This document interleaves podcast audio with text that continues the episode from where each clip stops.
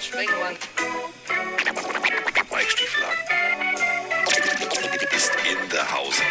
In der Haut. Der Haut. Der Haut. Ja, ich spule die Melodie nochmal zurück und dann mache ich. Und Roman Motzkus. Roman Motzkus. So, denn äh, heute ist alles anders. Heute, ähm, ja, wie formuliere ich es jetzt? Also, ich könnte jetzt ganz platt wieder die Überschrift machen: Roman Motzkus, Carsten Spengemann und eine Muschi oder ein Kater. Also, äh, wir haben jetzt keinen Kater, weil wir nicht gestern gefeiert haben. Ähm, hier liegt nur wieder diese berühmt-berüchtigte Katze. Und ähm, heute nehmen wir die Folge mit äh, Roman auf. Und Roman ist ja ein Mensch mit unwahrscheinlich viel zwischen den Ohren. Und der hat mich erstmal, als ich den K, also ich habe der Katze Schrägstrich Kater einen Namen gegeben. Das ist ja nur eine Wildkatze, wie ihr als alle mitgekriegt habt. Das ist nicht die getigerte vom letzten Post, sondern jetzt ist noch eine zweite dazu kommt. Die ist schwarz, ein bisschen weiß und sieht ungefähr so aus, wenn ihr die Schlümpfe kennt, wie die Katze vom Zauberer.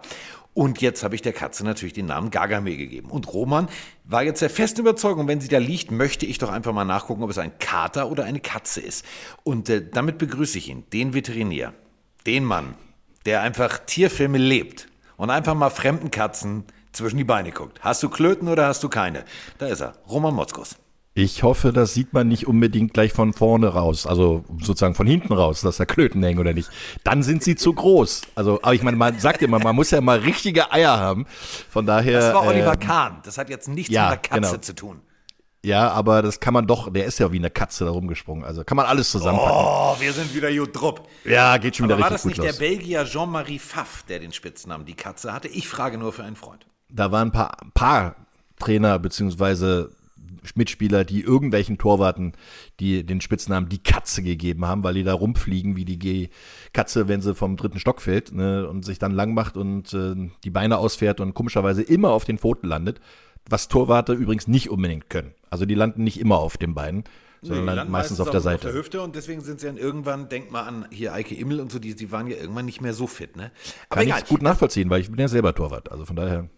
Das erklärt einiges. So, Ja. ähm, jetzt liegt hier also, wie gesagt, diese Katze. Ich habe dir gerade ein Foto geschickt, sie liegt neben mir. Ich traue mich das ehrlich gesagt. Das ist ja eine Wildkatze, die ja jetzt irgendwie hier in dieses Kloster irgendwie permanent eindringt und die schläft ja hier äh, auf dieser Couch. Ach, die sieht ja aus wie Lotte. Lotte ist war meine ehemalige Nachbarskatze. Ja gut, vielleicht ist Lotte nach Teneriffa ausgewandert, das weiß man nicht, aber Ja, weil trau ich weg das bin. nicht. Ich guck, ich google das nachher mal, aber wa- was googelt man da? Katzen, Geschlechtsteile. Oh Gott, mein Google-Verlauf ist für immer ruiniert. Apropos ruiniert. Das bringt uns zu den Browns. Oh, was für eine Überleitung. Äh, Wir haben zu der berühmt-berüchtigten äh, äh, Elefantenkuh, die jetzt im Porzellanladen steht, haben wir gleich mehrere Sprachnachrichten hintereinander. Und die spiele ich jetzt auch erstmal ab, bevor wir darüber diskutieren, dass Baker Mayfield jetzt ja tatsächlich WECH ist, also weg. Also die Browns haben ihn nicht mehr. Und wir haben so unterschiedliche Nachrichten, Roman, das kann man sich nicht vorstellen. Deswegen habe ich die alle mal in einen Ordner gepackt. Ich drücke mal auf Play. Du kannst dich jetzt entspannt wie die Katze zurücklehnen hier. Guten Tag, einen wunderschönen. Äh, der Lukas aus Salzburg. Also, Baker geht für einen fucking Fünftrunden-Pick weg und verzichtet auf anderthalb Millionen. Also, der Junge will einfach nur weg. Und ja, was willst mehr? Erst in der, in der ersten Woche gleich gegeneinander, gegeneinander spielen. Was will man mehr? Also, ich finde das ja richtig, richtig witzig. Und ja, die Browns werden einfach nur heuer untergehen. Das wird schön. Hallo Carsten, hallo Mike. Mich würde natürlich eure Meinung wissen, was ihr zu den Trade von Carolina Panthers mit Baker Mayfield eigentlich sagt. Er ist jetzt nun bei den Carolina Panthers unter Vertrag. Was passiert mit Sam Darnold? Muss er weg? Soll er weg? Meiner Sicht her muss Sam Darnold weg. Und was wird vielleicht aus Matt Corral? Sieht er genauso Baker Mayfield für ein, zwei Jahre zu und spielt dann selber? Je nachdem. Das würde mich brennend interessieren. Und meine Frage wäre noch, hat euer Ständchen mir gefallen? Moin Carsten, moin Mike, der David aus Hannover hier. Oh, ich bin super excited. Ich habe gerade branderisch die Nachricht bekommen, dass Baker Mayfield zu uns getradet wurde. Gekriegt haben, dass die Browns ihn mit uns getradet haben, dass wir ihn jetzt kriegen. Ich bin einfach nur so happy, dass wir ihn jetzt haben. Und äh, ja, wie findet ihr es, äh, dass Baker jetzt bei uns spielt? Kann er uns weiterhelfen auf der Quarterback-Position? Sam Darnold war schön mit dir, aber ich glaube, du machst kein Spiel mehr für uns. Äh, vielleicht kann es ja noch zu den Seahawks gehen, wenn die noch einen Quarterback brauchen. Auch ein, oh, ich, bin, ich bin voll excited. Ich freue mich jetzt und ich freue mich vor allen Dingen, dass er in Woche 1 gleich direkt mal gegen sein altes Team spielen kann. Ähm, wie gesagt, wie findet ihr es? Ähm, ich bin einfach nur happy als Panthers-Fan. So, ich musste das mit diesem Panthers-Fan zumachen, denn ähm, ich glaube, es gibt einige da draußen, also ganz viele so in Panthers-Foren rum, die schreiben, oh geil, geiler Shit, geiler Shit. Der hat jetzt nicht mehr so viel Zeit, sich vorzubereiten. Aber brechen wir es erstmal runter. Also, ähm, die Browns geben pff, diverse First-Rounds-Pick einfach mal so ab, sagen, komm, brauchen wir nicht mehr, brauchen wir nicht mehr. Baker Mayfield ist jetzt der Letzte. Und jetzt haben sie auch noch ganz viel Geld ausgegeben und äh, was haben sie? Jacoby Brissett. Nichts gegen Jacoby Brissett, aber das ist jetzt das, was die Browns haben. Also die Browns machen wieder Browns-Sachen. Und ähm, schulnotentechnisch wurde äh, von der NBC dieser Trade bewertet. Die Browns kriegen ein D, also das ist so klassisch in der Schule, mm, also mit Versetzung klappt es nicht. Und ähm, die Carolina Panthers ein A-. Also pff, besser kann man es eigentlich nicht machen, oder Roman? Die Carolina Panthers aus der Sicht natürlich erstmal, sie kriegen einen Starting Quarterback. Also sie kriegen einen, der bewiesen hat, dass er ein Team in die Playoffs führen kann. Und sie kriegen einen, der jetzt bestimmt auch richtig schön motiviert ist, weil er nämlich allen Leuten, nicht nur seinem ehemaligen Team am ersten Spieltag, sondern allen Leuten in der Liga zeigen will, Jungs, ihr habt einen Fehler gemacht, ihr habt nicht auf mich gebaut. Jetzt kann man dazu noch mal den finanziellen Hintergrund sehen. Die Browns, okay, sie sparen 8 Millionen an äh, Cap Space, ist vielleicht gar nicht so unwichtig, wenn man sagt, naja, 8 Millionen und die haben immer noch den höchsten äh, Cap Space dadurch mit 48,5 Millionen, weil man muss davon ausgehen, wenn Watson nicht spielt, verlieren sie 10 Millionen. Also ist das Ding mit Watson nur noch eine 2 Millionen Minusnummer. Kannst du bei 48, die du hast, sehr gut verschmerzen. Weil die Browns haben natürlich noch Plan B. Das muss man dazu sagen. Es gibt ja noch einen, der zwar relativ teuer ist, aber besser als Jacoby Brissett und besser als ein Watson, der in den Knast geht. Das ist nämlich Jimmy Garoppolo. Also diese, diese Gesamtkonstellation musst du erstmal schauen. Jetzt schauen wir noch mal ganz kurz auf die Carolina Panthers. Die kriegen Baker Mayfield, 120% motiviert, vielleicht nur 90% können, wer weiß. Also muss man ja dazu sagen, so als, als Franchise-Quarterback bei den Browns hat er mal ganz gut funktioniert und mal gar nicht. Äh, das ist aber auf jeden Fall ein Upgrade im Vergleich zu Sam Darnold, der natürlich von den Jets kam, der bei den Panthers auch Schwierigkeiten hatte, weil da kam dann plötzlich ein Cam Newton wieder, hat ihn ersetzt, hat auch äh, gesundheitlich nicht immer komplett durchgestanden. Also da ist es auf jeden Fall ein Upgrade. Und ähm, die Panthers, muss man dazu sagen, haben natürlich so ein bisschen Skill Position positive Einflüsse. Also McCaffrey ist noch da und sie haben noch ein paar gute Receiver. Das könnte klappen, wobei ja auch Mayfield jetzt nicht unbedingt der, der Lonesome Bomber ist, der da alles äh, alleine mit seinem Arm zerlegt, sondern der spielt ja eher mal einen kontrollierten Kurzpass mit, aus dem Rollout, aus dem Play-Action. Und das könnte richtig geil werden, weil äh, bei den Browns haben sie unheimlich viel mit einem guten Laufspiel aus äh, Play-Action gespielt und haben ihm dann Möglichkeiten gegeben, aus dem Lauf ein bisschen zu passen. Und das kann natürlich mit McCaffrey super gut funktionieren. guter Thailand dazu, zack, hast du zwei kurze Anspielstationen und einen, einen Speedster-Receiver, der tief geht. Also das könnte für die Browns und Offense gut werden. Einziges Manko, sie brauchen noch eine Offense-Line. Das ist Punkt eins. Äh, und dann sind wir bei äh, Robbie Anderson. Also, äh, Robbie Anderson ähm, hatte diverse NFL-Teams durch. Und ähm, also Interessante Frisur hat er auf jeden Fall. 1,90 groß, ähm, hat inzwischen 355 Pässe in seiner Karriere gefangen, 28 Mal den Weg in die Endzone gefunden. Alles cool. Aber als äh, damals das erste Mal das Gerücht aufkam, dass äh, vielleicht die, na sagen wir es mal so, dass er mit Baker Mayfield zusammenspielen müsste, hat sich Robbie Anderson, äh, also kleiner Tipp an alle da draußen, vielleicht immer nicht sofort twittern, nicht sofort eine Nachricht ins äh, Internet stellen. Denn äh, Robbie Anderson, der also äh, von den Jets 2016 äh, gedraftet wurde, äh, nicht gedraftet wurde, also als undrafted Free Agent gesigned wurde. Er war drei Jahre bei den Jets und ist seit 2020 äh, bei den Carolina Panthers. Da ging der Knoten tatsächlich auf. Das sah ganz gut aus. So ein klassischer Fantasy-Sleeper. Und ähm, ja, nee, bitte bloß kein Baker, nein und überhaupt nicht. Jetzt ist Baker da. Und äh, wer wirft die Bälle auf die Nummer 11? Hm. Also, aber das, das sind, ja, sind ja Profis, aber das sind doch Profis. Also wenn die merken, so doof ist der Knabe ja gar nicht, also beidseitig, ähm, dann werden sie mal zusammen essen gehen, dann kriegen sie alleine schon durch den gemeinsamen Feind, nämlich den Gegner, wollen sie ja dann äh, vernünftig spielen. Also das ist relativ selten, dass jemand, der vorher gesagt hat, ach nee, mit dem will ich nicht spielen, dass es dann wirklich dazu führt, dass sie nicht miteinander spielen. Also ich meine andersrum, Mayfield ist in der besseren Position, er hat den Ball bei jedem Snap in der Hand. Anderson muss ihn erstmal bekommen. Und denken wir mal an OBJ und OBJs Vater. Also angeblich wirft ja Baker nicht zu Leuten, die er nicht mag. So. Hm, Mehr Punkt. sagen wir dazu jetzt nicht. Aber, ähm, also, äh, polarisierender Coach in Carolina, Roman, der, äh, ja, also, sagen wir es mal so, das, was er da mit Sam Darnold, Cam Newton und was er da an sich an Coaching manchmal abliefert, haben wir beide oft genug im Studio gesessen und haben gesagt, oh, was macht der da? So, also eher so die Kategorie www.merkwürdigescoaching.com. Das ist so, also wahrscheinlich ist er da der Testimonial von.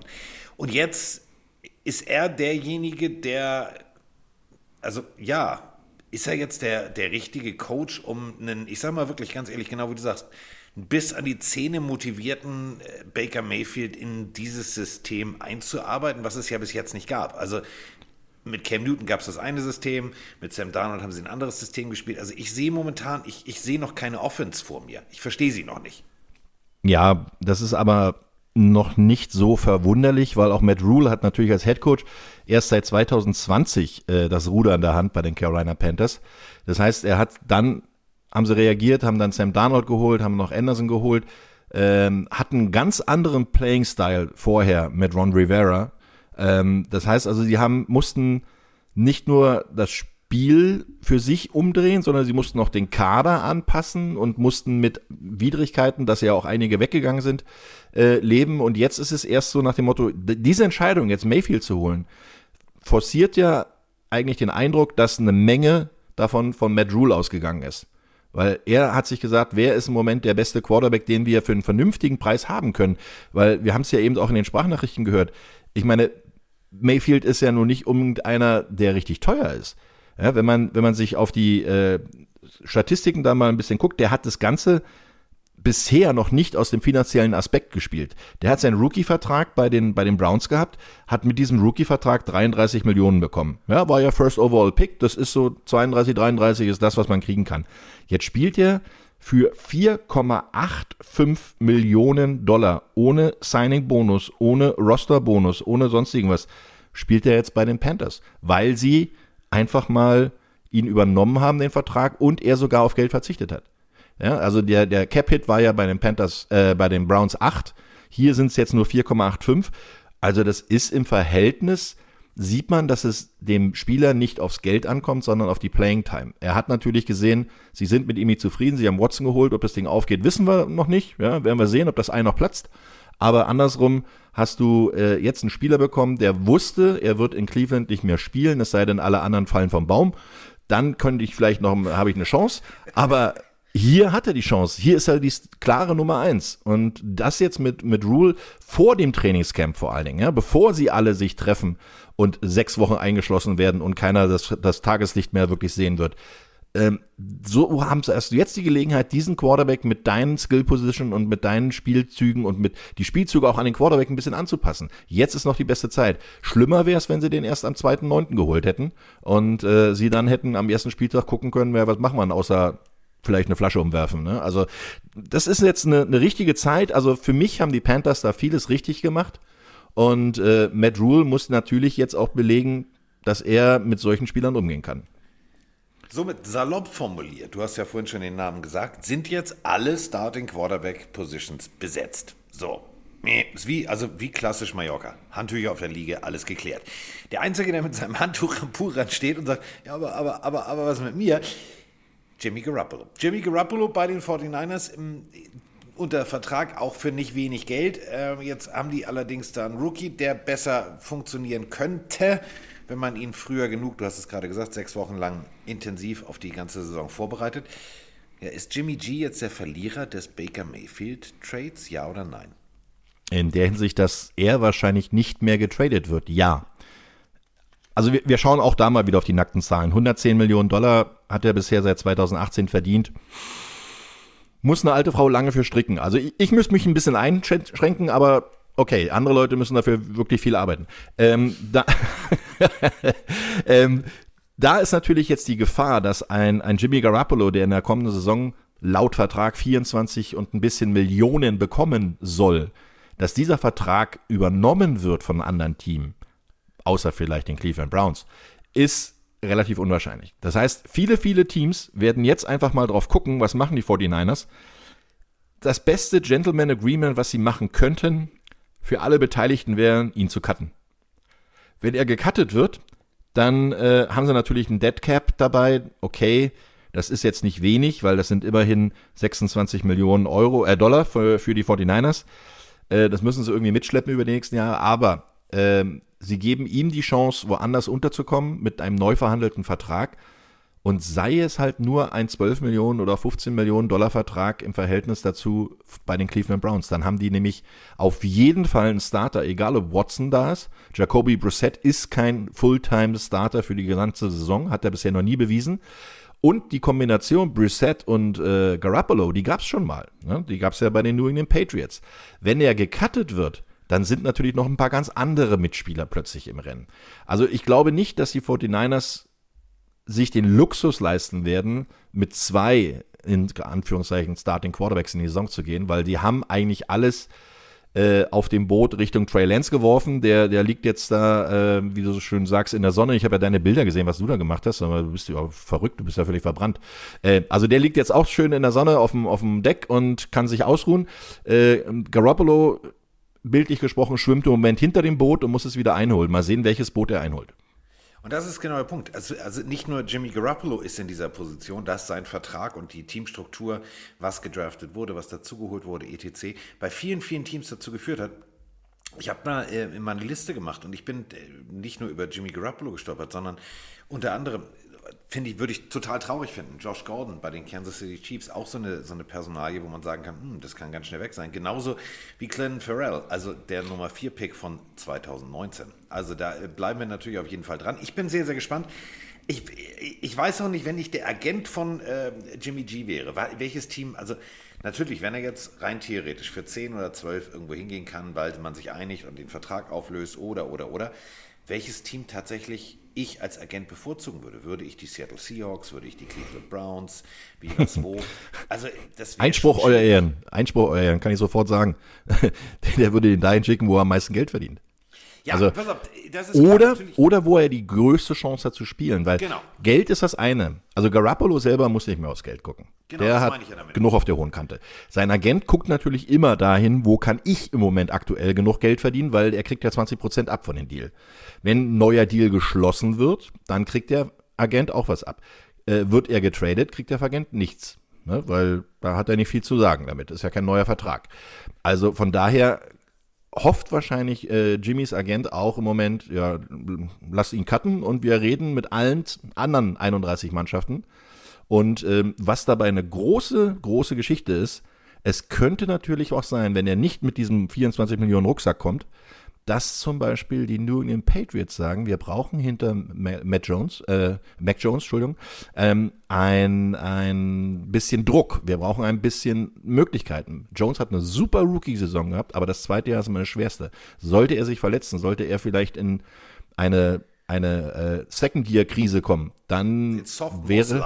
Genau, ja, das, das wäre was, äh, wo sie dann natürlich mit jemandem, den sie kennen, den äh, Josh McDaniels und Bill Belichick in die Liga geholt haben, wäre das eine Möglichkeit, äh, ihn als Emergency Backup, sonst irgendwas, äh, als Luxus Backup auch für relativ schmalen Taler nach New England zu holen. Da wäre natürlich auch noch rein theoretisch, wenn wir schon jetzt diese Fallbeispiele durchgehen, die Houston Texans wären noch da, genug Geld hätten sie und naja, Quarterback wissen wir jetzt nicht, wer da wirklich Quarterback spielt. Aber wenn wir schon bei den San Francisco 49ers sind, ich habe ja hier unseren Freund David. Äh, der hat ja gerade so ein Camp gehabt mit all seinen Spielern. Ich bin dem ein bisschen WhatsApp-technisch auf dem ich weiß es immer noch nicht bei der Katze, also Sack gegangen. ähm, denn ich habe gesagt, was ist jetzt hier eigentlich mit Kollege? Also ich habe da so mal immer wieder einen Namen gefragt. Irgendwann sagt er zu mir so, Digga, ganz ehrlich. Also hat er natürlich nicht auf Deutsch geschrieben, aber es war sehr lustig. Also ich sage dir zu WhatsApp A kann sein. Frage war nämlich, legen die 49ers Debo Samuel, damit auch Ruhe im Puff ist, einfach mal einen richtigen, richtigen, ordentlichen Vertrag hin, ein ordentliches Angebot? Da kam die Antwort, kann sein. Also bis jetzt hat man noch nichts gehört und da ist ja, also ganz ehrlich, wir beide kennen das, wenn so Unruhe im Team ist, dann, dann ist die Unruhe auch da und die zieht sich dann auch in den Spieltag rein. Also für die 49ers, ganz ehrlich, wäre es, glaube ich, echt das Beste. Du klärst erstmal diese Jimmy G-Situation und dann sagst du, pass auf, so, jetzt sind wir ein bisschen Kohle los, jetzt haben wir ein bisschen Taschengeld gefunden. Sag mal, Divo, was hältst du von folgender Summe? Also da muss doch mal Ruhe rein, oder nicht? Ja, ich bin auch erstaunt, dass es mit Samuels so lange ruhig ist, ähm, weil es war doch kurz vor der, vor der Draft doch einiges los, kann man ihn teuer irgendwie loswerden. Nun muss man aber auch dazu sagen, Samuels hat ein gutes Jahr gehabt bisher. Ne? Also davor war immer so, ja, ein ganz guter, talentierter Receiver. Dieses Jahr wurde er, also vergangene Saison 2021, wurde er eigentlich auf allen Positionen außer Offense Line eingesetzt. Ähm, von daher kannst du ihn wirklich äh, sagen, ja, das war sein Breakout-Jahr. Schafft er aber nochmal so ein Jahr. Und er selber will ja Receiver spielen. Er will ja nicht Running Back spielen. Er will nicht als, als äh, Slot Quarter, äh, als äh, Shotgun Quarterback da irgendwie in der, in der, wie nennt sich das Ding nochmal? Wildcat, ja, weiß, genau. Ne? Also das ja. ist, der will Receiver spielen. Der will vielleicht noch ein bisschen Returner sein, als Punt Returner oder Kick Returner, da kann er glänzen, aber er will nicht alles andere spielen wollen, müssen, sollen. Und das sind so Geschichten, können, genau. Und das sind Sachen, damit haben sie ihn jetzt wahrscheinlich eher mal beruhigt nach dem Motto, pass mal auf, wir holen uns noch ein paar andere Leute, die, die dich da ergänzen können. Im Zweifel setzen wir dich da mal ein. Und äh, wir reden dann zu Beginn des Trainingslagers über einen neuen Vertrag und dann äh, haben sie ihnen wahrscheinlich schon was angedeutet. Das ja.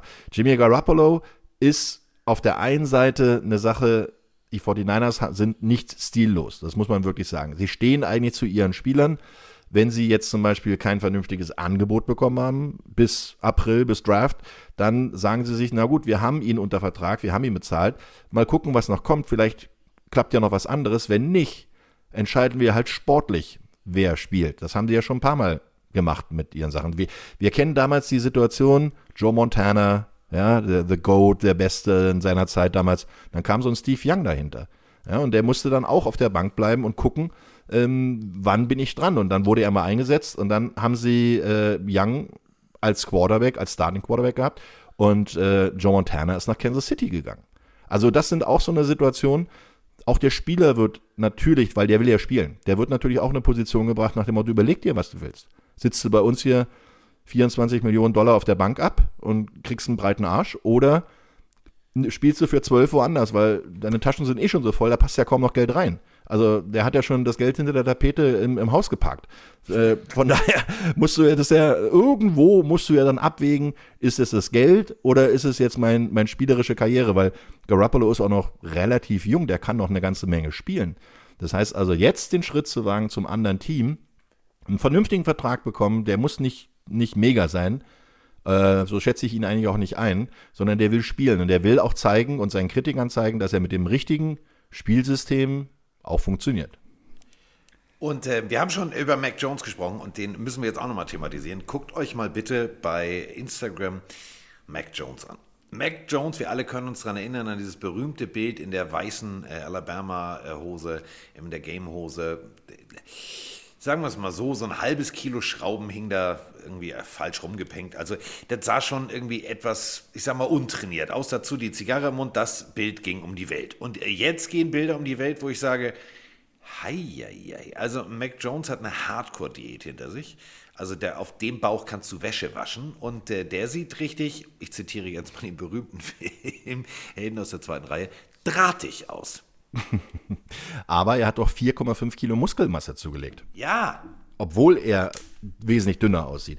Also man könnte doch meinen, so nach der Rookie-Saison ist der Babyspeck jetzt weg. Ne? Der, der Welpenbonus ist allerdings auch weg und jetzt wird von ihm erwartet. Er hat eine super Saison gehabt nach Zahlen.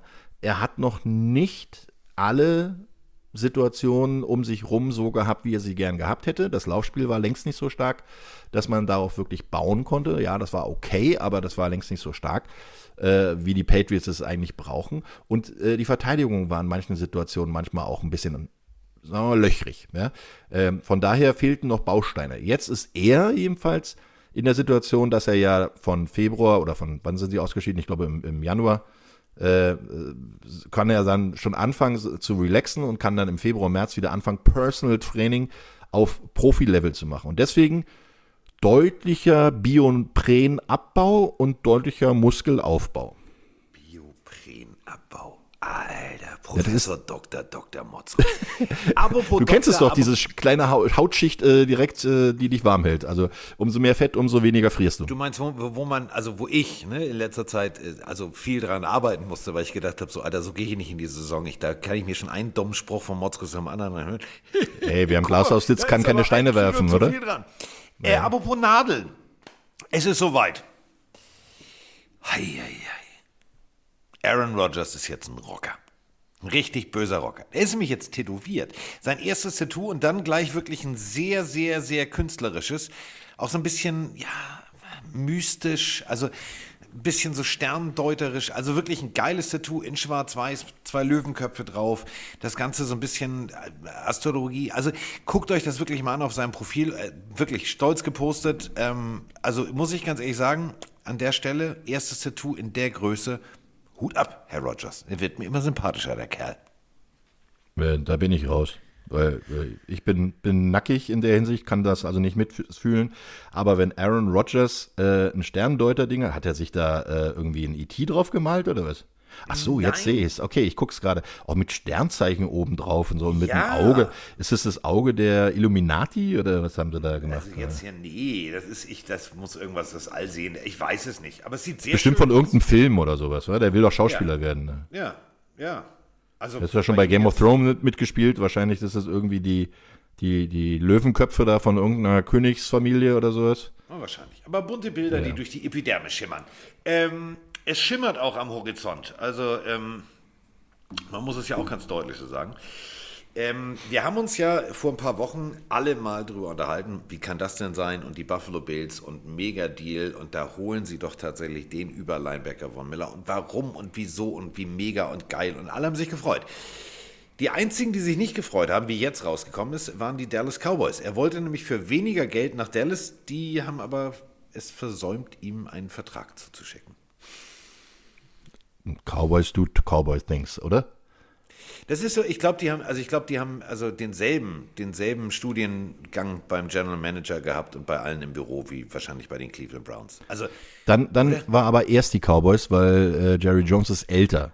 Ich glaube, der ist Ja, sogar stimmt, älter als die Cleveland. Browns. Also von daher. Ja, vielleicht wollte er das also jedenfalls als die jetzigen Cleveland Browns. oder telegrafieren den Vertrag oder so, keine Ahnung.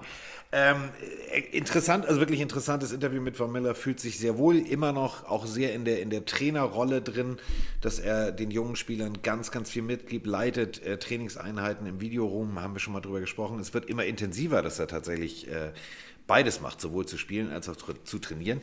Äh, jemand anders ist auch gegangen, nämlich Marquise Hollywood Brown. Der ist jetzt bei den Cardinals und sagt, ich fühle mich hier sehr zu Hause, alles wird super.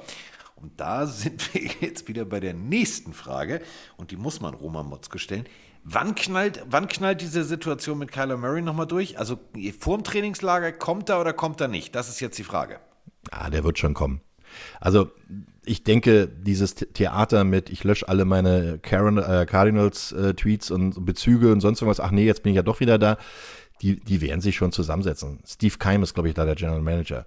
Ähm, Ja. die, machen, die machen da eigentlich keine verrückten Dinge. Wenn man sieht, wie ihre Personalpolitik der letzten Jahre war, was sie sich zu welchem Preis wie geholt haben, äh, J.J. Watt, dann haben sie Andrew Hopkins, dann haben sie während der Saison ähm, noch Zach Ertz geholt. Also die, die bauen ja alles auf im Endeffekt, um einem Kyler Murray, also sein, sein, sein Nestchen so mit Watte auszupolstern, damit er sich sehr wohl fühlt, damit er sich alles machen kann, was er gerne möchte, damit er alle Anspielstationen bekommt. Und mal ganz ehrlich, Hollywood Brown ist einer, der hat in seinem Leben, in seiner Profikarriere ungefähr nur die Hälfte der Pässe bekommen, die er hätte bekommen müssen, weil einfach sein Quarterback bisher, Lamar Jackson, einfach zu oft selber gelaufen ist, im Verhältnis zu dem, was ein normaler Quarterback an Pässe wirft. Äh, er ist damit erfolgreich, alles gut. Also keine Kritik an Lamar Jackson, aber Marquise Brown kann Läuft ich halt. verstehen. Ja, ähm, Brown kann ich verstehen, weil als Receiver bist du davon abhängig, dass dein Quarterback Bälle wirft. Ja, du kriegst den Ball ja nicht, wenn du, wenn der Quarterback nicht in deine Richtung wirft. Und ähm, auch ein Kyler Murray läuft natürlich inzwischen nicht mehr ganz so viel wahrscheinlich wie ganz zum Anfang. Wenn der vernünftige Anspielstation hat, wirft er erst, bevor er läuft. Ja, also das ist seine erste Prämisse. Und ähm, in diesem, diesem ganzen Gebilde der Arizona Cardinals, was die die letzten Jahre zusammengebaut haben, ähm, die haben ein bisschen das Pech, dass ihre Liga, also die NFC West, ja natürlich auch nicht gerade die schlechteste war, wie man ja in den letzten Jahren gesehen hat. Da kamen ja einige Teilnehmer und sogar Sieger aus der Super Bowls äh, aus dieser Division. Also die haben schon ein bisschen Pech gehabt. Also oder schlecht gewürfelt. Hätten früher eine andere äh, Division kommen müssen. Ähm, aber da muss man sagen, das ist eine Situation, wo ich sage, Kyler Murray sieht ja, dass die Cardinals nicht nur mit dem Vertrag wedeln, sondern ihm auch rundherum ein Wohlfühlpaket schnüren. Und das wird vor dem Trainingslager noch passieren. Ja, hoffen wir es. Also er hat jetzt alles, was man braucht. Also rundum äh, gut versichert, der Knabe. Ähm, O-Line funktioniert, sie haben ihm genügend Waffen gegeben. Ähm, ich bin gespannt. Ich, also mir würde es tatsächlich auch für die sympathische Franchise. Also ich mag Mr. Bidwell ähm, seit dieser Doku. Äh, er kümmert sich um Hunde, er macht, er tut. Ich mag, das ist so einer dieser Owner, die finde ich sympathisch. So. Und äh, um den würde es mir, also der würde mir leid tun, wenn das jetzt wieder so ein, nee, ich komme nicht und nee, und dann fehlt wieder tatsächlich was in der Vorbereitung. Quarterback ist halt wichtig. Cool, ich male jetzt mal ein Bild. Stell dir mal vor, Kyler Murray sagt, äh, ich will nicht. Und die 49ers cutten Jimmy Garoppolo. Oh, da muss er gar nicht so weit fahren mit seinem Ja, U-Haul dann- Umzugsanhänger. Hup, Dann kann, der, ist er da. dann kann der eigentlich in San Francisco stehen bleiben und fliegt immer zum Training mit dem Hubschrauber. Ähm, aber bei dem Geld könnte er das wahrscheinlich sogar machen. Aber ich meine, nur mal so ein Bild. Du hast ja, du hast ja immer noch Möglichkeiten. Es entsteht ja auch während des Trainingslagers durch Verletzungen, durch Signings und durch sonst irgendwas und durch Gespräche von Spielern, die unzufrieden sind. Ja, so ein, wenn du jetzt zum Beispiel einen Typen hast, ich meine, wir wollen jetzt nicht Josh Allen oder, oder sonst irgendjemand da ins Rennen werfen, der ist ja zufrieden. Aber so ein Sam Darnold. Ich meine, ein Sam Darnold könnt, kann auch einen Ball werfen. Wenn der plötzlich Anspielstationen wie War- Hopkins, Einer der Top-Picks, das darf man auch ja, nicht und vergessen. wenn du, wenn du jetzt äh, Hopkins hast, wenn du Ertz hast, wenn du Brown hast, äh, noch zwei, drei gute Runningbacks dazu hast, warum sollte denn Sam Darnold jetzt nicht sagen, oh, für kleines Geld kann ich auch nach Arizona gehen, wenn da plötzlich der Platz frei ist und äh, Kyler Murray durchdreht und sagt, nee, ich möchte nicht.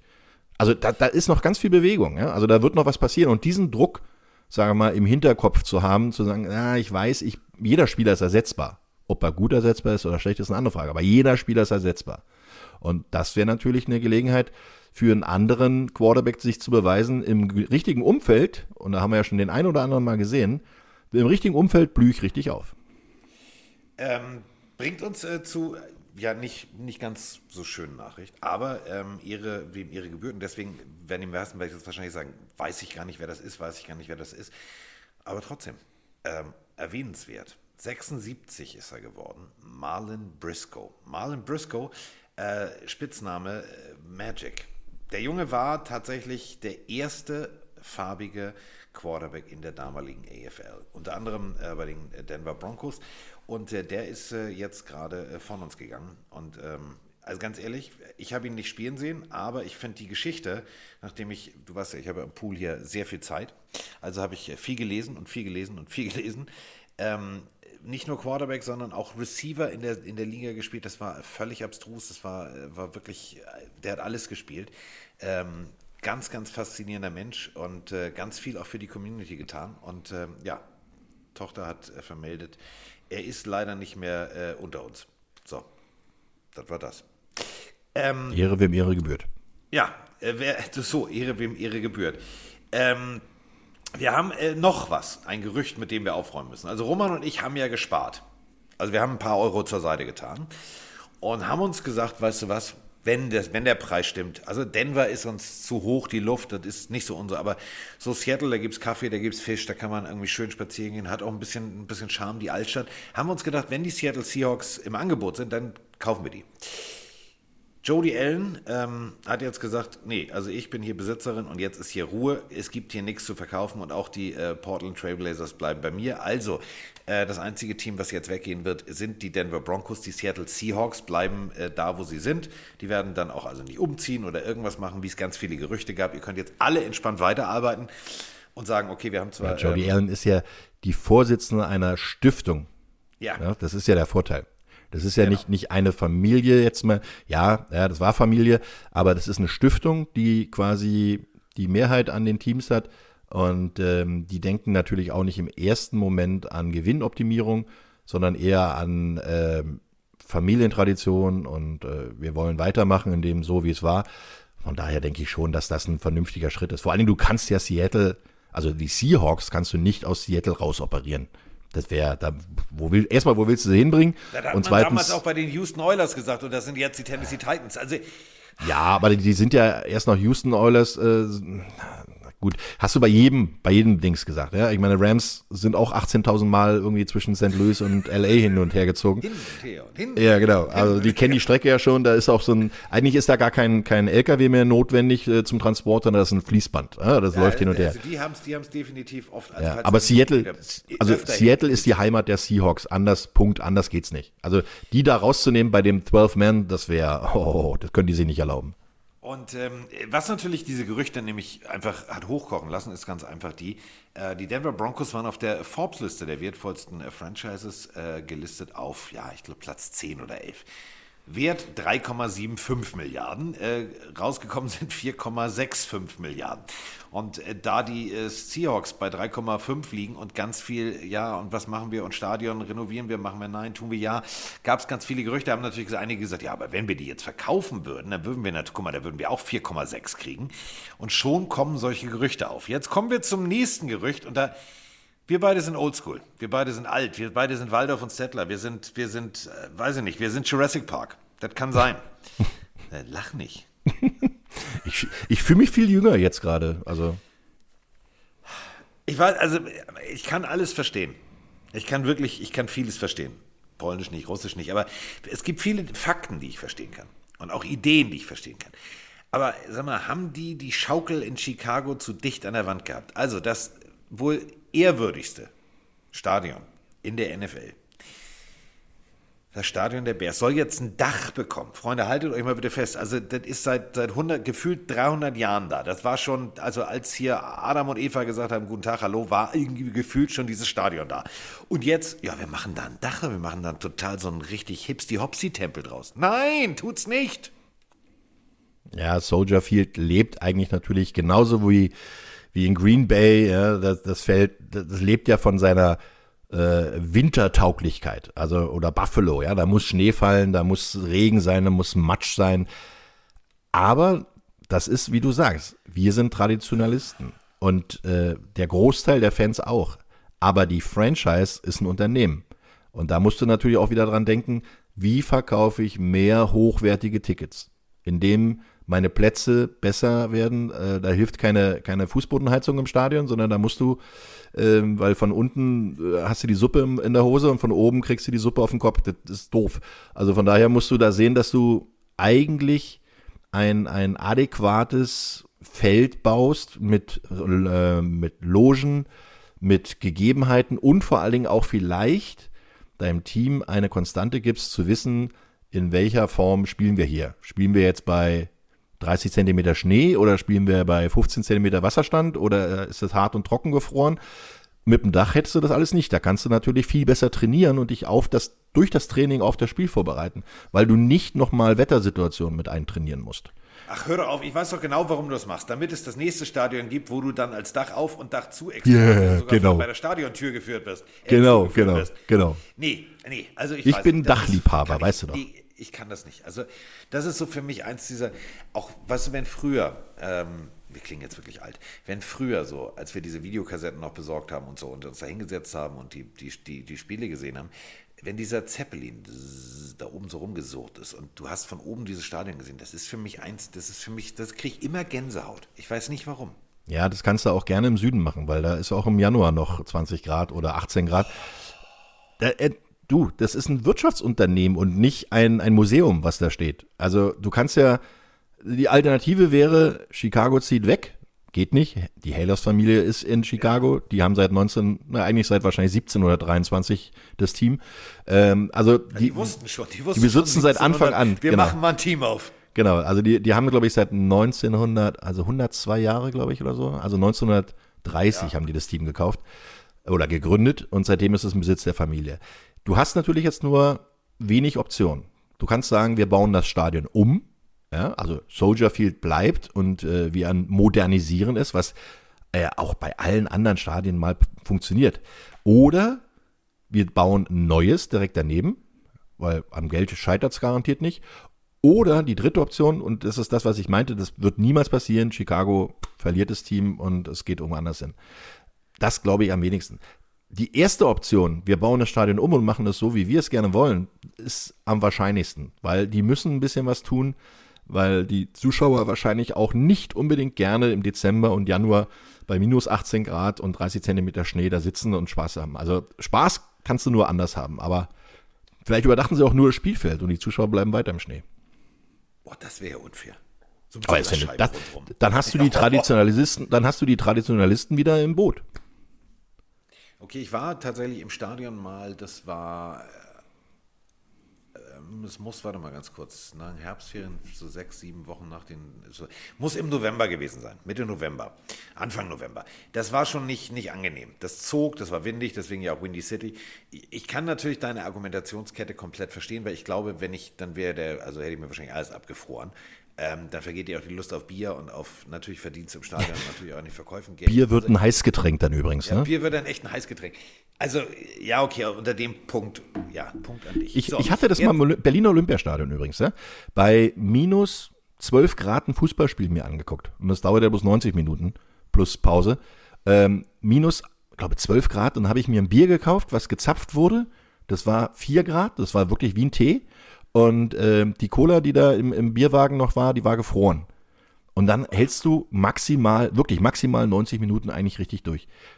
Ja, da gibt's ja, die Leute kennen das Wetter ja, sind vorbereitet, aber das macht doch keinen Spaß, wenn du da äh, verkleidet wie äh, so ein Nordpolarbewohner, äh, wie, Reinhold Messner. ja, oder wie, wie ein Eisbär da dich eingepackt hast und dann Fußball, äh, Footballspiel in dreieinhalb Stunden dir anzugucken. Da macht doch Tailgating keinen Spaß. Äh, sonst freust du dich, okay, Tailgating im Schnee, toll, haben wir eine Stunde rumgestanden und dann gehen wir rein, trinken ein schönes Bier und äh, oder eine Cola, die nicht gefroren ist und haben dabei auch Spaß. Also deswegen, das macht nicht unbedingt Spaß, bei dem Wetter Football gucken zu gehen. Vielleicht ist es auch eine Sache, dass sie sich, ich weiß es nicht, vielleicht haben sie auch Umfragen gemacht und sagen, äh, wollt ihr ein bisschen, sagen wir mal, als angenehmeres Feeling im Stadion Wollt ihr es ein bisschen cozier haben oder nicht?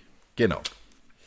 So, äh, kommen wir zu. äh, Ich habe hier, also wie gesagt, ne, du weißt, ich habe hier ganz viel Zeit genutzt. Also ich habe äh, viel gelesen, gelesen, gelesen und habe dann natürlich auch immer auf dem iPad alle möglichen NFL-Titel erlesen. Und ähm, da sind wir jetzt beim Punkt. Ähm, ich habe hier eine Liste gefunden. Die würde ich jetzt ganz gerne mit dir mal abgleichen. Laut einer Umfrage, ich weiß nicht, wie viele hunderttausend Fans sie gefragt haben, war eine Online-Umfrage ähm, von äh, CBS. Und CBS sagt, jetzt ja oder nein. Und dann musst du es bitte für mich begründen, wenn du sagst ja oder nein. The most improved teams. Auf Platz 1 die Philadelphia Eagles. Ich sag ja. Ja, die haben einiges getan. Die haben, die haben auf der Receiver-Position richtig nachgelegt. Ist da nicht so ein gewisser AJ Brown jetzt da? Ja, unter anderem. Und die haben, ja. haben auch einen, einen ganz guten Rookie-Receiver vom letzten Jahr gehabt. Die haben Jalen Hurts, jetzt einen Quarterback im dritten Jahr. Also das ist ordentlich. Und äh, sie müssen allerdings ihre Defense noch vielleicht an der einen oder anderen Position noch verbessern. Offensmäßig muss ich sagen, die haben sich echt gemausert. Auf Platz 2, und das würde mir so Angst machen, wenn ich Patrick Mahomes, wenn ich Derek Carr, mein persönlicher Lieblingsquarterback wäre.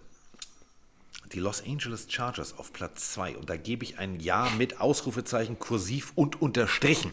Ey, ey, also was die, die Chargers in den letzten Jahren gemacht haben, war gar nicht so doof. Ich meine, Justin Herbert, offensmäßig, richtig gut. Ja. Mega. Ja, und wenn, aber ey, die Defense, die dreht jetzt richtig auf. Da ist doch so ein komischer Herr Mac oder so. Ja. Mac, Mac, Mac, Mac, Mac. Return of the Mac. Also Genau, du weißt schon, ja. der, der, der garantiert, also das ist ja der Punkt, die Chargers spielen garantiert zweimal gegen die Raiders. Die Raiders sind das Team, wo sie ihm gesagt haben, ja, nee, also Passrusher, war so gut, nee, also so wichtig ist das nicht. Komm, Abfahrt, weg, geh mal nach Chicago. Das wird, der wird, also wahrscheinlich wie Baker Mayfield in Woche 1 gegen sein Ex-Team, der wird, also unscheiß, Khalil Mack gegen die Raiders, oh, Alter, das wird hässlich. Ja, vor allen Dingen, es ist ja auch so, auf der anderen Seite hast du noch einen der Bosi, Bo, Bo, Bosa-Brüder. Schweres Auch, Wort. ja, Ja, um die Uhrzeit. Ja, also da ist ein Joey Bosa, äh, der da auch ähm, mächtig Krawall veranstalten kann. Ähm, stell die beiden mal nebeneinander zwischen als Defense Tackle und Defense End. Ja, kannst ja variieren. Dann weiß die linke Seite der Offense Line eigentlich nur noch einen Ausweg. Flucht! Die Ja, sind also, dann auf dem Parkplatz und sagen, ja, nee, wir wollten mal kurz gucken. genau, ja, ob mein Äh, Auto noch da Platz, steht. Ja. Auf Platz 3, da gehe ich tatsächlich auch blind mit, weil das überzeugt mich komplett, auch smart gemacht. Also man erkennt, dass Saleh da sehr, sehr gut arbeitet. Auf Platz 3 bei den Five Most Improved Teams die New York Jets. Ich glaube, Gang Green Germany dreht gerade durch, dass ich das jetzt Ja, gerade sage. ja ist aber so. ich, bin, ich bin noch nicht ganz überzeugt, weil sie müssen es noch auf den Platz bringen. Also dieses bei Most Improved, ja genau, Most. Improved bei Papier, ja, die haben eine Menge gemacht und die haben halt mit, mit Roberts, warum lachst du? Habe ich was getan? Most Falsch? Improved bei Papier. bei Papier, genau. Hallo und herzlich willkommen zu der neuen Rubrik Most Improved by Papier. Not on Field, but by Papier. Ja, läuft. Ja, also, aber die, die haben natürlich einen, einen jungen, hungrigen Coach mit Salah und die haben natürlich auch eine Menge Picks investieren können über die letzten Jahre, ja, äh, weil sie immer ziemlich früh dran waren. Dieses Jahr ja sogar zweimal in Top Ten oder so, zweimal in der ersten Runde, glaube ich so. Aber weißt du, da, da müssen sie es wirklich erstmal, die, wie sagst du es denn immer so schön, die PS auf die Straße bringen. Das Rasen. muss erstmal noch gebracht werden. Rasen, damit man noch sagt, das ist ja Stadion, verstehst du? Genau, ja. Traditionalist, ne? Äh, auf Platz 4. Ähm, ja, jein, pff, weiß ich nicht. Ähm, das Team von Chase, ich bin der beste Receiver aller Zeiten, Claypool. Auf Platz 4, bei, ja, aber auch nein. Also beim Pittsburgh Steelers gehe ich nicht glatt mit. Nicht wirklich. Nee, nee, da sind noch zu viele Fragezeichen. Also du hast natürlich mit Najee Harris äh, die Rückkehr des Laufspiels, ja, hast du letztes Jahr gezeigt. Auch ein sehr, sehr variabler äh, Running Back, der gut Bälle fangen kann, der auch relativ gut blocken kann, muss man wirklich sagen. Aber, und da kommt jetzt das große Aber, die haben ja den, den Umbruch, die haben ja seit 18 Jahren eigentlich nur einen Mann gehabt, der den Ball eingefettet hat. Ne? Also das war Roethlisberger. Jetzt muss ein neuer her und wir wissen es noch nicht, wer es wird. Also wird es der, der junge Herr, der gerne mal seinen Helm an andere Spieler verleiht und sich damit selber vermöbeln lässt? Oder hast du den Rookie, der in Pittsburgh groß geworden ist und, und äh, noch nie außerhalb von Pittsburgh war? Ne? Also der, wenn der nach, nach LA fliegen muss oder Las Vegas, dann kriegt er einen Kulturschock. Also das, das, sind, mir, das sind mir wirklich zu viele Fragezeichen. Defense, klar, immer super, aber die sind nicht improved, die sind immer schon gut. Äh, deswegen glaube ich noch nicht, dass die Pittsburgh Steelers schon den Sprung machen. Lass ihnen noch ein, zwei Jahre geben, ein, zwei gute Picks. Vor allen Dingen Offense Line müssen sie auch noch ein bisschen was nacharbeiten. Also dann ja, aber jetzt noch nicht. Und da sind wir jetzt äh, beim letzten der Top 5 Teams bei Papier oder auch bei Rasen.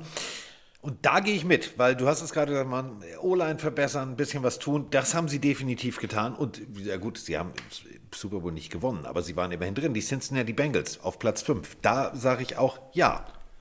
Ja, vor allen Dingen, wenn die O-Line wirklich jetzt besser wird, weil ähm, gibt den jungen Und Quarterback- Papier sind sie es. Und Papier sind sie es, ja genau. Gibt Joe Burrow noch ein bisschen mehr Zeit, das Spiel zu lesen oder sich zu entwickeln. Sie haben gute äh, Receiver, sie haben mit Mixon immer noch einen guten Running Back. Ihre Defense wird immer besser werden. Ja, äh, wenn sie da auch nochmal ein Defense-Backfield haben, das mitspielt, dann wird da wahrscheinlich auch noch was draus werden. Wenn Eli Apple da nicht nur daneben steht und seinen Gegenspieler verfolgt bis aufs Klo, aber leider nicht ins Spiel angreift. Also vielleicht greift er ja am Klo ein, keine Ahnung. Aber das, das sind so Sachen, da, da fehlen auch noch ein paar Bausteine und ich habe mich ehrlich gesagt noch nicht mit der Defense der, der Bengals be äh, beschäftigt. Offensmäßig ja, haben sie on Papier erstmal aufgebaut an der Offense Line. Und das ist auch der wichtigste Punkt. Beschützt deinen Quarterback. Ja, lass ihn nicht so oft im, im Dreck liegen. Und dann hast du eine, mit den Skill Position, da haben sie viele, viele gute Jungs. Da können sie äh, immer Punkte machen, aber die Defense muss natürlich auch mithalten. Was natürlich äh, die Steelers auf Platz 4 rechtfertigt ist, natürlich haben die unter anderem, ich kann den Namen nicht aussprechen, Ogunjobi, äh, den Ex-Bengal geholt und, und, und, und. Also die haben schon auch die D-Line Ja, aber, aber Ex-Bengal heißt ja nicht unbedingt, dass es ein Prädikat besonders wertvoll ist. Boah, sag mal, heute wird der Hass gepredigt. Nein, schon, der war schon nicht schlecht. Ja, aber das ist halt auch nur einer von wie viel 16, die sie jetzt im Moment in der Defense Line haben. Also Defense, und da ist wieder mein Punkt. Defense muss nicht unbedingt verbessert werden bei Pittsburgh. Die Offense muss verbessert werden. Die müssen Punkte machen. Die gewinnt kein Spiel mit 9-7 dieses Jahr. Also von daher, da muss, da die, die, der Fokus muss Offense Line sein und ein funktionierendes Quarterback-Spiel, egal von wem. Ähm, dann haben wir natürlich noch so zwei, drei Sachen, über die wir sprechen müssen. Einmal Entwarnung. Entwarnung für alle Rams-Fans da draußen. Unser Kollege, also ich weiß ja, Kollege, nee. Also ich mag ihn ja nicht. Also so auf dem Feld mag ich ihn schon, aber abseits des Feldes weiß ich nicht. Also Jalen Ramsey geht mir manchmal auf den Sender, weißt du, ne? Wie ist das bei dir? Ich respektiere sein Footballspiel. Oh, das war schön. Also on the Rasen hieß gut. Abseits der Rasen hieß not good. Okay, habe ich verstanden. Das ist eine ganz, also so einfach kann man das runterbrechen. Ähm, wurde lange jetzt äh, spekuliert, weil es stand ein OP an und es hieß ja, und, oh, und direkt vor der Preseason. Nein, es ist nur ein minimaler Eingriff in die Schultermanschette, also keinerlei Gefahr, dass er äh, das Trainingslager verpassen könnte. Der wird nach einer Woche, anderthalb schon wieder anfangen können, den Arm perfekt zu bewegen. So, also diese Entwarnung kann ich euch schon mal geben, denn haben ganz viele geschrieben, oh, hast du gehört und habt ihr gehört und, hm, und er wird operiert. Ja, meine Güte. Also wenn du immer mit der Schulter Leute aus, na gut, so oft trifft er sie nicht, manchmal springen sie vorbei. Aber da sind wir dann wieder bei dieser Torwartkrankheit, wenn du auf der Schulter landest. Ähm, so, aber ganz ehrlich, Rams, äh, die werden durchatmen, denn der ist für deren System, auch wenn er polarisiert und auch wenn er natürlich manchmal, ja, das ist halt Da- so. Ne? darf, darf ich ganz kurz noch mal was dazu sagen? Ja. Jalen Ramsey, und deswegen sage ich, ich respektiere sein Spiel. Er spielt immer gegen den besten Receiver des Gegners. Ja, er Kannst ist, du aber daneben, das sieht da, manchmal da, auch scheiße da liegst aus. du, genau, da liegst du auch mal im Gras, vor allen Dingen, wenn er dich mal blockt beim Laufspiel, das ist okay. Aber er hat, äh, ich glaube, in der Saison 2020 war das gewesen, da hat er gegen vier Pro Bowl Wide Receiver gespielt. Und keiner dieser Wide Receiver hatte mehr als vier Catches und hatte ein Rating. Da gibt es ja immer dieses Rating Ja. zwischen Quarterback und, und Receiver, hatte ein Rating besser als 50. Also da sieht man mal, wie sehr er auch den Spieler zudeckt. Der Quarterback guckt natürlich als erstes auf seinen Nummer 1 Receiver, dann sieht er Jalen Ramsey als Schatten daneben, dann überlegt er sich schon, ob er den Ball dahin wirft. Alleine das ist schon seine Aufgabe. Dass er mal auch geschlagen wird, ja, Gott, jeder. Ja, also äh, jeder kriegt mal einen Knoten in die Beine und fällt mal hin oder, oder äh, wird halt einfach Du- ohne Scheiß, outplayed. Du bist, ne? entweder, du genau. bist entweder der Held, du bist entweder der Held Oder es sieht dich keiner. Ja, ja, und dich sieht Oder keiner sieht meistens. keiner. Genau. So, das- wenn du deinen Job genau machst, dann sieht dich keiner. Und wenn du deinen Job perfekt machst, dann spielt, dann kriegst du die Interception. Aber wenn du deinen, deinen normalen Job machst, guckt keiner auf dich, weil da kommt der Ball nicht zu dir. Und deswegen ist Jalen Ramsey ein ganz, ganz wichtiger Part. Ob man ihn mag oder nicht, als, als Mensch ist völlig Schnutze. Weil äh, du hast ihn, Schnutzel, Schnupsel, genau, du hast ihn ja als, als Cornerback geholt und nicht als Entertainer oder als äh, Spielbetreuer oder sowas. Also deswegen, der macht seinen Job da und der ist unheimlich wichtig. Und wenn der noch ein, zwei Jahre spielen kann bei den Rams auf dem Niveau, dann werden die total happy sein. Ähm, und jetzt werden wir die NFL mal kurz verlassen. Wir machen jetzt äh, nicht äh, wieder das Thema auf Football Made in Germany. Gibt es an diesem Wochenende natürlich auch. Geht los. Egal ob jetzt GFL, GFL 2, die unteren Ligen oder. Stopp. GFL hat Sommerpause. Ach ja, stimmt, die GFL. Wir haben hat ja zwei Wochen, zwei Wochen Sommerpause. Genau. GFL 2 hat, glaube ich, nur ein Spiel, dann ist auch Sommerpause. Aber es gibt noch diverse kleine Ligen, die spielen, also geht raus und genießt Football. Wir ähm, beschäftigen uns ja auch immer äh, gerne mit, und da sind wir ja bei On Papier, äh, haben wir ja den besten, also der kennt ja Zahlen auswendig und so weiter und so fort. Und wir müssen natürlich jetzt mal äh, über Zahlen gleich sprechen, denn äh, wir haben eine Sprachnachricht zu einer Sache, die mich persönlich, also ich habe es gelesen und hab, kennt ihr das, wenn ihr in der Sonne irgendwo am Pool sitzt und ihr lest was und das Handy wird immer dunkler, weil es irgendwie denkt, oh, ich muss mal ein bisschen hier so und nicht, dass ich mich überhitze. Und ich habe den Artikel dann, bin extra in Schatten gegangen und habe gesagt, nee, das kann jetzt nicht sein. Aber es ist so. Wir haben eine, eine Sprachnachricht zum Abschluss äh, über äh, College Football, denn da, da wird umgezogen, als würde es keinen Morgen geben. Moin Carsten, moin Mike, Erik aus Berlin hier. Ich weiß gar nicht, ob ihr neben NFL, ELF, GFL und so überhaupt Zeit für NCAA habt, aber irgendwie seit fast einer Woche lässt mich das Thema nicht in Ruhe. 2021 sind ja die Texans, Texas Longhorns und die Oklahoma Sooners von der Big 12 in die SEC gewechselt, beziehungsweise haben das angekündigt. Das ergibt ja irgendwie geografisch zumindest noch einigermaßen Sinn, aber jetzt haben vor knapp einer Woche USC und UCLA bekannt gegeben, dass sie von der Pac-12 in die Big 10 wechseln. Und äh, ich, ich verstehe es nicht, ich finde es ganz grausam, weil mal abgesehen davon, dass die Pac-12 dadurch krass geschwächt wird, macht es halt geografisch auch ganz, ganz wenig Sinn, weil die Big Ten da im Nordosten halt genau auf der anderen Seite der USA liegt im Verhältnis zur Pac-12 und es, insbesondere in USC und UCLA. Ähm, ich habe das Gefühl, die Big Ten will sich so eine will so ein größeres Konkurrenzprodukt zur SEC werden und die beiden sind dann so- eine Art Power 2 innerhalb der Power 5. Also ich finde es ganz grausam. Äh, Pac-12 ganz krass geschwächt dadurch. Deswegen, ähm, ich würde gerne mal wissen, was ihr davon denkt, weil bis auf Geld sehe ich gar keinen, gar keinen Sinn vom Wechsel von UCLA und USC in die äh, Big Ten. Und kurze Sache noch an Mike. Meine Frau schaut gerade die Netflix-Serie Manifest und der Charakter Ben Stone oder so, oder in echt heißt er, glaube ich, Joshua Dallas, der äh, erinnert uns ein bisschen an dich. Vielleicht einfach mal angucken. Aber ja, mir geht es in erster Linie um die Frage mit USC und UCLA. Ich würde gerne mal wissen, was ihr davon denkt. Ansonsten bleibt gesund. Macht's gut. Euer Erik aus Berlin. Ja, äh, Grüße gehen nach Berlin, äh, also auch von Roman. Also die bleiben dann natürlich in Berlin. Wollte gerade sagen. Ähm, College Football ist genau das Thema. Also ähm, es ging ja alles los mit, äh, die Texas Longhorns haben sich entschieden, ja, nee, weißt du was, also äh, Oklahoma und komm, lass uns mal, lass uns mal in die SEC gehen. Liegt natürlich ganz einfach daran. SEC ist das Powerhouse mit eigenem wirklich gut gemachten Übertragungen, eigene Fernsehstation, eigenes Fernsehrahmenprogramm. Ähm, und wenn wir ganz ehrlich sind, meistens kommen die Champs aus der SEC. So, meistens kommen die Top Picks in der NFL aus der SEC. Also gehen natürlich die meisten Highschool-Talente in die SEC. So, Texas war jetzt die letzten Jahre eher, wie würde Roman sagen, nicht nur on Papier ziemlich scheiße, sondern auch on the field nicht gut. Und ähm, die haben sich jetzt entschieden, jetzt wird alles gut. Jetzt haben sie auch noch äh, den äh, Archie Manning, also den nächsten Manning, der jetzt schon von allen Journalisten in die NFL geschrieben wird, geholt. Ähm, der wird dann allerdings jetzt erst nochmal Highschool und dann College machen, aber das ist auch egal. Und dadurch verschiebt sich jetzt alles. Also da hat die SEC zwei Traditionsteams mehr. Das hat jetzt natürlich dann irgendwie dazu geführt, dass, und da gebe ich jetzt tatsächlich ihr völlig recht, UCLA, wir waren auf dem Campus, also das ist mitten in Los Angeles. Die haben auch ein schönes Museum, haben uns alles angeguckt. Die haben uns da netterweise alles gezeigt, Roman. Aber kannst du dir vorstellen, dass die die Tradition, die sie da in diesem Museum so gepflegt haben, mit Pac-12 und, und Pac-10 damals, jetzt gegen, also verstehe, ich, ich komme darauf nicht klar. Ich, ich verstehe es nicht. Es geht doch nur um Geld. Äh, ja, Money make the world go round. Also das ist die Tradition, und da kommen wir wieder eigentlich auch zu dem Thema Chicago, was wir vorhin schon hatten.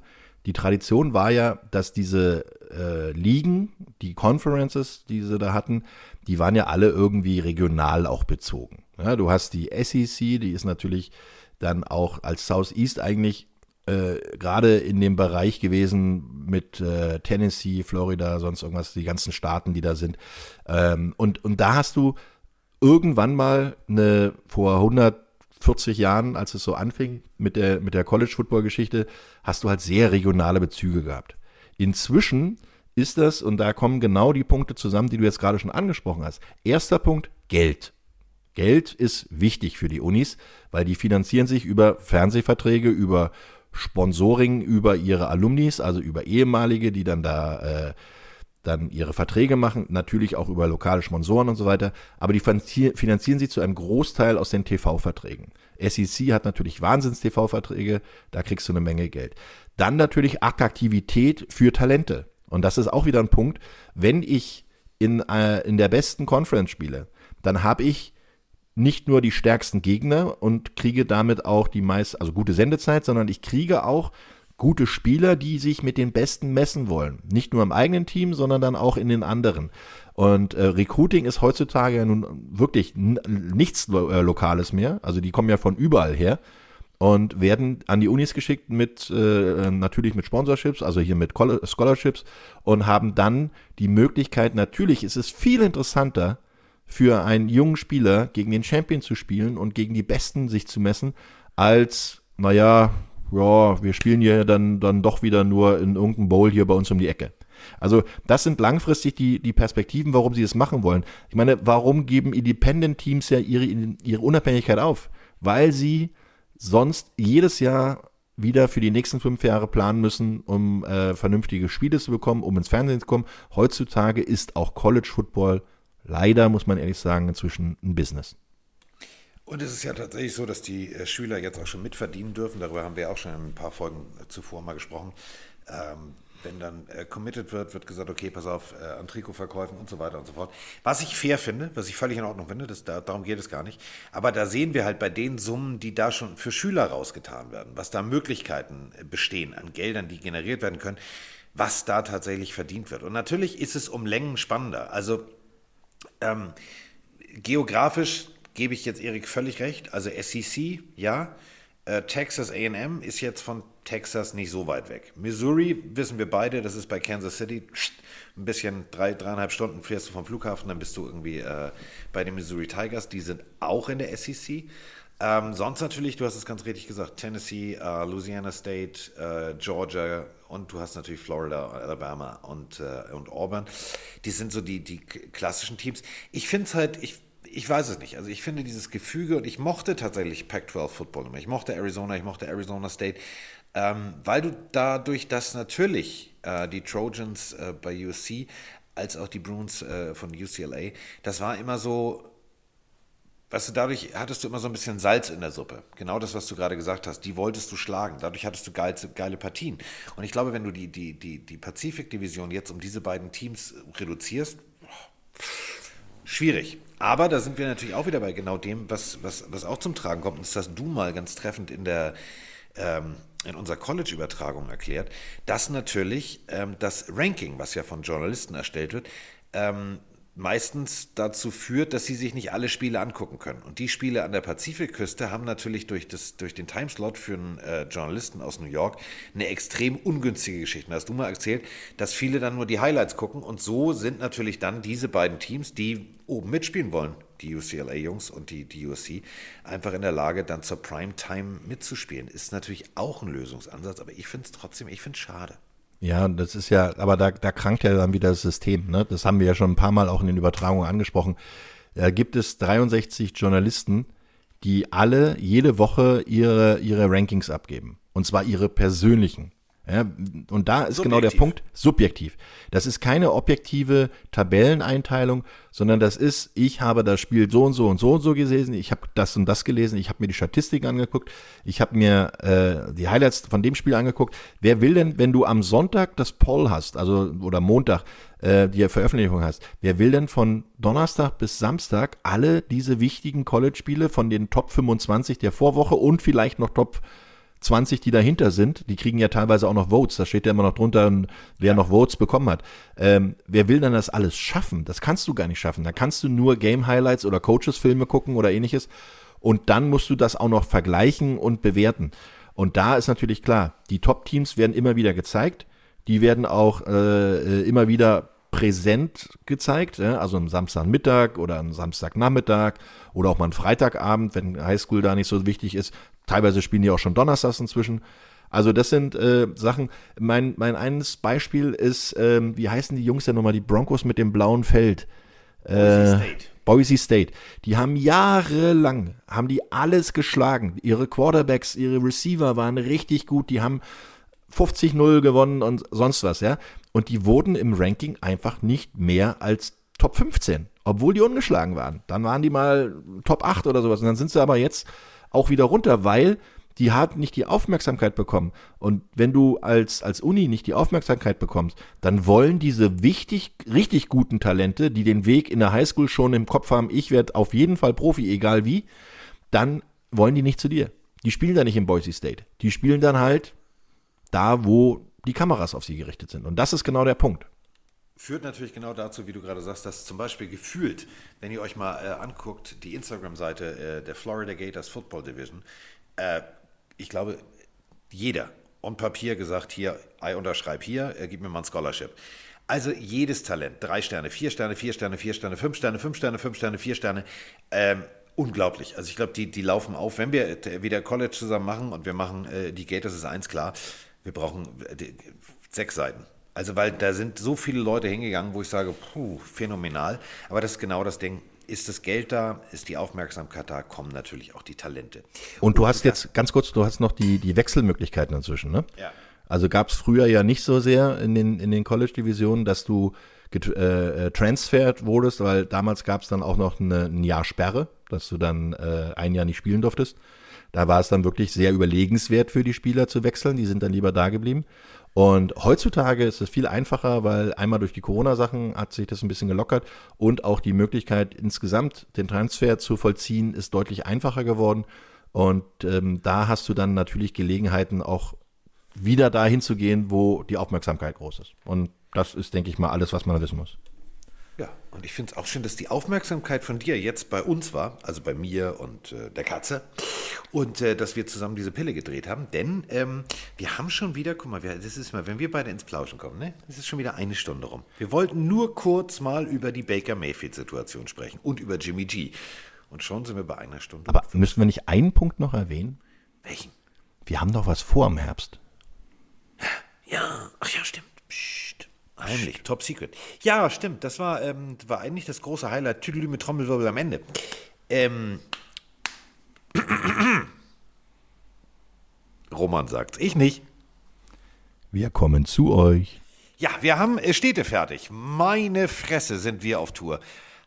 Gott sei Dank ist der Sprit gerade günstiger geworden und die Bahn hat das 9-Euro-Ticket. Also Roman und ich im Regional Express durch Deutschland. Das Hup, wird hup. niemals passieren. Nein, wir haben, wir haben ein paar Städte. Ähm, also ihr könnt ganz entspannt sein. Nächste Woche ist es soweit. Nächste Woche machen wir mit Hilfe äh, von unserer netten Luisa von Zebra Audio machen wir die Liste öffentlich und dann geht's los. Also wir sind zum Beispiel bei Roman im Vorgarten. Das Ja, also das, das wird definitiv passieren. Wir wissen Ja. noch nicht genau wann und wo, aber ich kann euch sagen, ich Ja. komme in Schlappen. Ja, ich komme in Pyjama-Hose und dann machen wir Rock'n'Roll in Berlin auf der Bühne. Äh, wir haben äh, noch ein paar andere Städte auf der Liste. Also Stuttgart ist dabei, da klärt sich jetzt gerade, ob das alles klappt. München, natürlich. Entschuldige bitte. Also wir, wir in München. hör mal.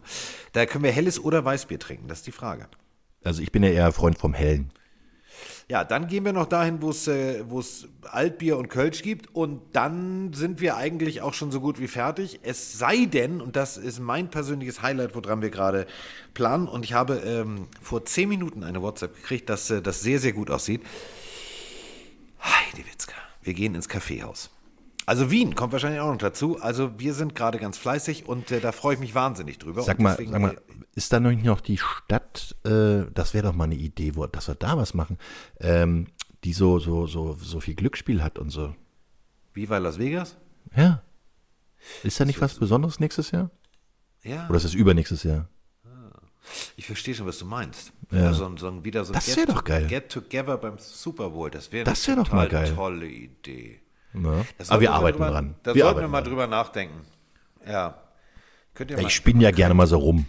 Ja, man man könnte ja, also es wäre ja total doof, wenn man äh, den berühmten ähm, Motocrosser Mr. Hart kennt, der ja ein Hotel hat und dem eine E-Mail schreibt und sagt, pass mal auf, wir haben da so ein Fan-Event vor. Weiß ich nicht. Das wäre eine Idee, da sollte man, genau. ja, da sollte man mal drüber nachdenken. Sollte man mal drüber nachdenken. So, damit äh, haben wir jetzt die Matrix genug verbogen. Ihr wisst jetzt Bescheid. Also, wir kommen zu euch, äh, ihr kommt zu uns. Wir gucken zusammen, äh, ja, einen Abend lang dumm aus der Wäsche und reden wirres Zeug. Das können wir gut. Das können wir richtig Hamburg, gut. Es hat in Hamburg sehr, sehr gut funktioniert. Und ähm, ihr hättet es ja als extra Folge hören können. Wenn Profis am Werk gewesen wären. Und damit meinen wir nicht. Damit meinen wir nicht Kollege Motzkus und Kollege Spengmann. Wir hatten, also, wir haben eine sehr unterhaltsame Show gemacht. Die Leute wollten Zugabe. Wir waren sehr lang. Also nicht jetzt wir von der körperlichen Länge her, sondern wir waren echt sehr lang. Es ging fast irgendwie zwei Stunden 45 und wir haben immer noch geredet, immer noch geredet. Und ähm, am witzigsten fand es der Tonmann, der hat sich sehr gefreut. Dieser Tonmann hatte nur eine Aufgabe, nämlich auf einen USB-Stick der dann direkt von äh, Luisa von Zebra Audio mitgenommen werden sollte. Sollte schön geschnitten werden, sollte noch, noch hier unser berühmter Rasiererhersteller als, als Werbung platziert werden. Und dann sollte die Folge am nächsten Tag aus Berlin hochgeladen werden. Problem war, der Mann hat hatte nicht auf kein- Rack gedrückt. Der hatte keine Finger zum auf den Rack drücken, genau. Der hat nicht drauf gedrückt. So, das wird uns nicht passieren. Also wir haben, wir haben vorgesorgt, beziehungsweise Luisa, so deswegen lieben wir beide sie auch. Sie hat gesagt, ähm, zwei Tonmänner. Es gibt jetzt immer zwei Tonmänner, wovon nur einer bezahlt wird, der andere sitzt nur daneben und guckt zu, dass er wirklich auf Reck drückt. So. Also, das äh, wissen wir jetzt. Wir kommen äh, zu euch und das äh, war das Highlight. Also eigentlich das, was wir groß ankündigen wollten, haben wir jetzt verbockt, weil eigentlich das war für uns schon so. Wir, wir haben schon also Kofferanhänger gekauft und haben schon Bahntickets bestellt und so. Jetzt, äh, ja, wir sind schon mittendrin im Hype. Genau. Ich gehe jetzt in den Keller. Was willst du denn im Keller? Ich muss meine Golftasche umpacken. So, ich gehe am Pool. Was willst du denn am bin- Pool? Ich muss noch braun werden. Ey, du siehst schon aus wie verbrannt. Ich habe ein Foto gesehen. Du siehst aus wie, wie so ein komisches äh, Hähnchen in diesem Imbissgrill, was sich zu lange äh, um die Stange gedreht hat. So sehen deine Beine aus, mein Lieber. Ich tanze jetzt nicht um die Stange und ich drehe mich nicht um die Stange, aber ähm, die, die Farbe kommt hin. So, damit sind wir jetzt hier offiziell raus. Ich sage vielen herzlichen Dank, wünsche ein schönes Wochenende. Dir auch viel Spaß beim äh, Einlochen mit den kleinen Bällchen ähm, und verlauf den nicht auf dem Platz. Ne? Tschüss. tschüss.